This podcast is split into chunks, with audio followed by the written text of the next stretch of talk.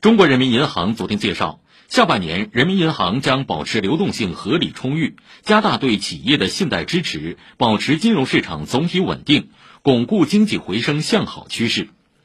人民银行当天召开的下半年工作会议提出，保持货币信贷平稳适度增长，综合运用多种货币政策工具，保持流动性合理充裕，